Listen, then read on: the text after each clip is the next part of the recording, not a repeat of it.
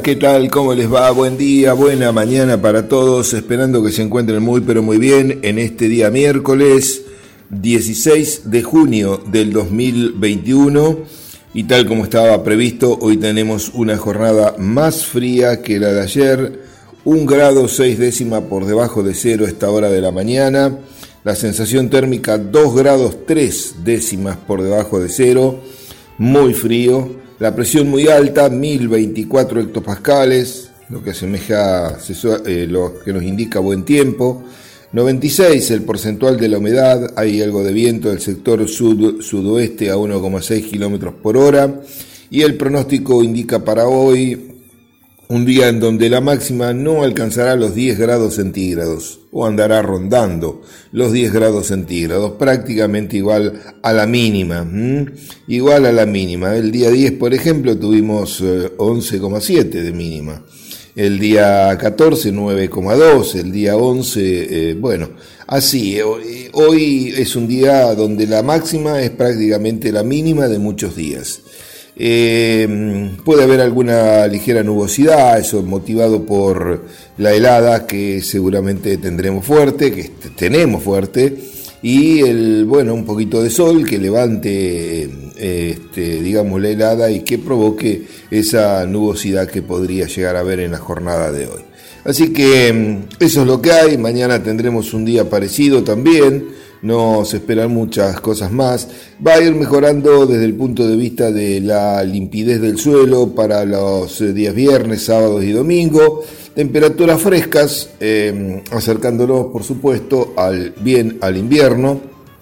Eh, y bueno, no hay por el momento lluvias. Recién el jueves de la otra semana, no este, no mañana, hay una probabilidad de algunas precipitaciones. Bueno, muy bien, ese es entonces el panorama que tenemos hoy eh, a esta hora de la mañana. Este, y bueno, eh, es la época del año, eh, condiciones normales para la época del año que vivimos. Muy bien, eh, hoy llega el día, eh, a las 19 y 30 horas. Hoy tenemos el quinto encuentro y usted que seguramente lo ha agendado, lo ha anotado ahí en el, teléfono, en el borrador de notas o en su agenda, o ha puesto una alarma o, o se acuerda. Este, y si no, se lo repetimos nosotros ahora. Esta noche, esta tarde, a las 19 y 30 horas, tenemos la charla sobre eh, aplicaciones eficientes de fitosanitarios, eh, la charla, eh, digamos, enfocada en todo lo concerniente a cómo se deben aplicar las buenas prácticas en esta, en esta temática. Va a ser disertante el ingeniero José Sosa, el profesional es profesor en la Universidad de La Pampa en la Facultad de Agronomía y por otro lado es asesor privado. Eh, creo que es un tema muy importante, un tema de actualidad, eh, un tema que mm, la provincia de la cual proviene, que es La Pampa, está bastante avanzada en todo lo que es la aplicación de fitosanitarios y que entiendo podríamos eh, bueno, tomar conceptos, ver cómo se pueden adaptar a nuestras circunstancias. Por sobre todas las cosas, la charla va a estar centrada más en la aplicación eficiente de fitosanitarios y la aplicación de buenas prácticas en este aspecto. Así que eh, es posible que alguna persona eh, quiera hacer alguna pregunta sobre los temas que yo mencionaba anteriormente. No hay inconveniente en que las haga. Eh, recuerde que está la opción del chat de la plataforma YouTube Inta Pergamino, que es por donde usted lo puede seguir. También la línea telefónica de chat, de WhatsApp, quise decir, en donde usted puede escribir su pregunta también. Y bueno, nosotros eh, la vamos a estar recepcionando y al final de la charla se la vamos a estar realizando al profesional. Eh, también este, mm, terminada la charla está la posibilidad, todo aquel que lo desee, de pasar a una plataforma de Zoom y ahí poder continuar con el disertante por espacio de media hora, este, haciéndole algunas preguntas de su interés y pudiendo tener un, este, un tipo mano a mano. ¿Mm? Eh, hoy, 19 y 30 horas, eh, la plataforma utilizada, como dije recién, es La YouTube INTA Pergamino es la misma que usamos siempre. El título es Aplicación Eficiente de Fitosanitarios, así la debe buscar. Y también le recordamos que al inicio de la charla eh, va a estar el ingeniero Sebastián Gabaldá, como viene estando en todos los eventos, donde nos dará los tips de mercados y estrategias. Creo que en este momento es más que importante porque se han producido cambios sustanciales, hay una suba considerable de los insumos en dólares, hay una caída en los precios eh, de los granos, tanto de la soja como del maíz, eh, así que bueno, veremos. Eh, ayer yo en estos días he hablado algunas posibles causas, otras no son muy conocidas, eh, pero bueno, este, veremos qué nos dice el especialista en el tema, qué aconseja para los meses que vienen, etcétera, etcétera. Así que los esperamos a todos, le reitero la entrada, esto, mi entrada. No hay inscripción, no, hay, no tiene costo. Eh, es decir, es gratuito, eh, puede participar todo aquel que lo desee. Las puertas están abiertas como siempre, eh, así como las puertas de esta tranquera imaginaria aquí en Forti 40 FM junto al INTA, las puertas para esta noche también están abiertas para todo el mundo. Queremos agradecer infinitamente a las empresas que nos vienen acompañando en este cuarto ciclo de charlas y conferencias. Son 42 empresas que han dicho sí, que seguimos, que estamos ahí presentes y que apoyamos a este tipo de eventos. Así que muchas gracias. Eh, realmente más que contento que esta eh, posibilidad de trabajar en conjunto con cuatro instituciones la hemos podido llevar adelante hasta ahora y esperemos seguir llevándola adelante por muchos años más. Eh, no, no siempre es fácil, este, eso queda a la luz de, los hechos de que no hay muchas eh, agrupaciones que trabajen en conjunto y bueno, en este caso hemos podido consolidar, hemos podido congeniar em, las opiniones y los gustos y los saberes de cada uno. Y bueno, el INTA 9 de julio, la sociedad rural, que fueron los que comenzaron hace mucho tiempo a trabajar en forma conjunta y que en un determinado momento, bueno, se abrieron y entendieron que, era importante que otros también se puedan sumar eh, y podamos sumar los esfuerzos para conseguir mejores cosas para, para, la comunidad, para los productores, para los estudiantes, para el público en general, inclusive para las propias instituciones organizadoras. Entonces, Ahí este, eh, comenzaron también la eh, regional APRESID, 9 de julio Carlos Casares, y este, el Círculo de Ingenieros Agrónomos de 9 de julio eh, a formar parte del grupo de trabajo. Y esto hace ya cuatro temporadas. O sea, el tiempo pasa violentamente, no nos damos cuenta y hay que pensar, che, pero ¿cuántos son? ¿Tres? ¿Cuántos? ¿Cuatro? ¿Dos? ¿Uno? es algo increíble. Bueno. Celebro muchísimo este, personalmente esto y esperemos, como digo, que podamos seguir avanzando en esto y en algunos otros aspectos que hacen eh, netamente a la parte productiva. Eso siempre ha quedado claro, que cada, cada una de las instituciones que organizan eh, o son organizadores de este evento tienen eh, roles que cumplir y quedó claro que cada uno cumplirá su rol en la actividad privada que le corresponda y que estamos unidos con, en este caso, con el firme objetivo de eh, generar las capacitaciones que creemos convenientes para el público en general. Muy bien, así que gracias y como decía anteriormente a las eh, empresas que nos acompañan, que como digo siempre no son eh, solo sponsor, porque lo son seguro también, sino que son coorganizadores eh, muchos se han puesto la camiseta al hombro y han también y están participando, invitando a la gente, mandándole después el link para poder acceder si quieren al evento, eh, motivando a sus clientes a que puedan participar. Así que mil gracias porque a través del esfuerzo que todos podamos realizar, creo que tendremos mejores logros para toda nuestra querida sociedad. Buscamos una pausa, la reitero, esta noche, 19 y 30 horas, plataforma YouTube INTA Pergamino, quinto encuentro, aplicación eficiente de fitosanitarios. Los esperamos para nosotros, como siempre decimos, usted es nuestro invitado especial. Pausa y volvemos. Bueno, muy bien, gracias Gabriel. Continuamos en esta mañana, entramos en la recta final de esta jornada y mm, algo que preocupa bastante a todo el sector productivo es eh, las condiciones críticas que presenta el río Paraná, en donde el caudal de entrada al territorio argentino está en niveles, en uno de los niveles más bajos de los últimos 25 años. Según en el último reporter del Instituto Nacional del Agua, eh, comentó que ingresan 8.300 metros cúbicos por segundo, muy por debajo de los normales para un mes de junio. Em, hay fotos en algunas publicaciones donde se ve un río que, bueno, prácticamente parecen esos ríos de, zonas eh, donde las precipitaciones son muy escasas y precisamente se ven las playas de arena dentro del lecho del río, ¿no?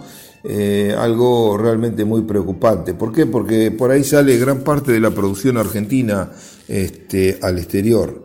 Y mm, los barcos eh, que mm, este, se atracan, en muchos casos no lo pueden hacer, eh, en otros este, pueden cargar algo y después tienen que ser recargados, o sea, todo esto genera costos extras eh, que, bueno, son en definitiva, no le quepa duda, asumidos por el productor, que es el primer eslabón de la cadena comercial. De una u otra manera llegan a él. Eh, así que se mantiene la incertidumbre y la preocupación por las eh, aguas que han bajado y que siguen sufriendo bajantes diarias el río Paraná en el territorio argentino. Cabe recordar que desde mayo hasta septiembre se produce el habitual estiaje, o sea, la menor cantidad de agua por las precipitaciones que eh, se inician con, en, Brasil, donde nace el río Paraná y donde el río se va recargando y bueno, va este, vertiendo esa agua eh, hacia nuestro país hasta desembocar en el río de la Plata. Eh, no cabe duda que también hay obras que se han hecho en muchos años, represas de distinta índole, que lógicamente, eh, bueno, eh, atrapan el agua que viene, la, mm, eh, la colectan en sus respectivas lagunas de, acopio para hacer funcionar después las turbinas y demás, y esto por supuesto que afecta también la circulación del, agua. La gran cuenca del río este, está en serios problemas en este momento por la falta de lluvia de magnitud. Sabemos de la sequía que padece el país eh, hermano, Brasil, que ha limitado su producción fundamentalmente en lo que es maíz, en lo que es también soja. Toda la alta cuenca del río eh, Paraná en Brasil continúa en condiciones de sequía extraordinaria. El escenario mantiene la gravedad de los más de las situaciones más críticas eh, registradas en la historia eh, lo afirmó eh, la gente del Instituto Nacional del Agua de nuestro país. De acuerdo al último dato que publicó este instituto en su informe del fin de semana, el río Paraná en Argentina no ha recibido lluvias. El caudal que ingresa al tramo puede estimarse en 8.300 metros cúbicos por segundo, muy por debajo del valor promedio del mes de junio de los últimos 25 años indican eh, a lo que agregan que en general se registran descensos en los promedios semanales, semanales, entre 20 y 40 centímetros. O sea, cada semana está entre 20 y 40 centímetros más bajo el río Paraná. En este sentido afirman que los niveles en el tramo serían durante los próximos meses muy similares a los bajos niveles observados en el año 2020 o eventualmente más bajos aún.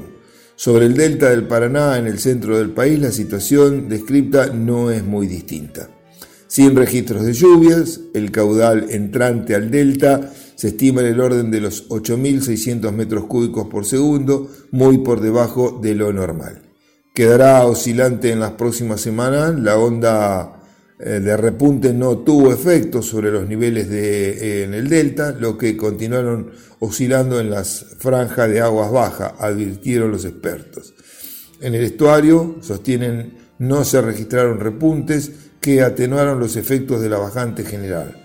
La tendencia climática con horizontes al 31 de agosto próximo no permiten esperar una mejora sostenida en las lluvias regionales, además de niveles inferiores a los medios correspondientes en el otoño.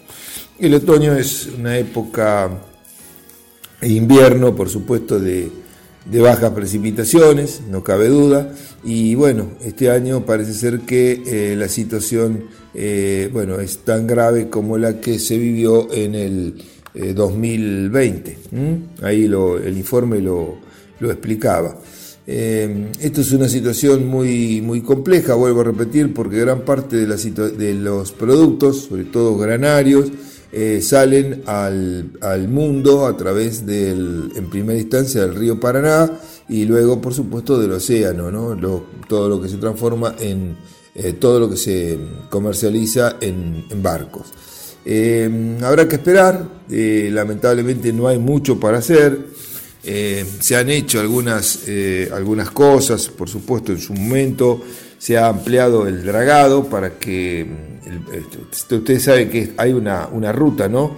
Del río de La Plata hasta la terminal portuaria en, Rosario, hay toda una ruta eh, que, bueno, que los barcos siguen y que es donde se presenta la mayor profundidad. Mucha de esa ruta ha sido dragada y hace poco, el año pasado, se realizó un nuevo dragado en la zona de, Rosario para darle más eh, flotabilidad, podríamos decir, a los barcos que se acercan a cargar.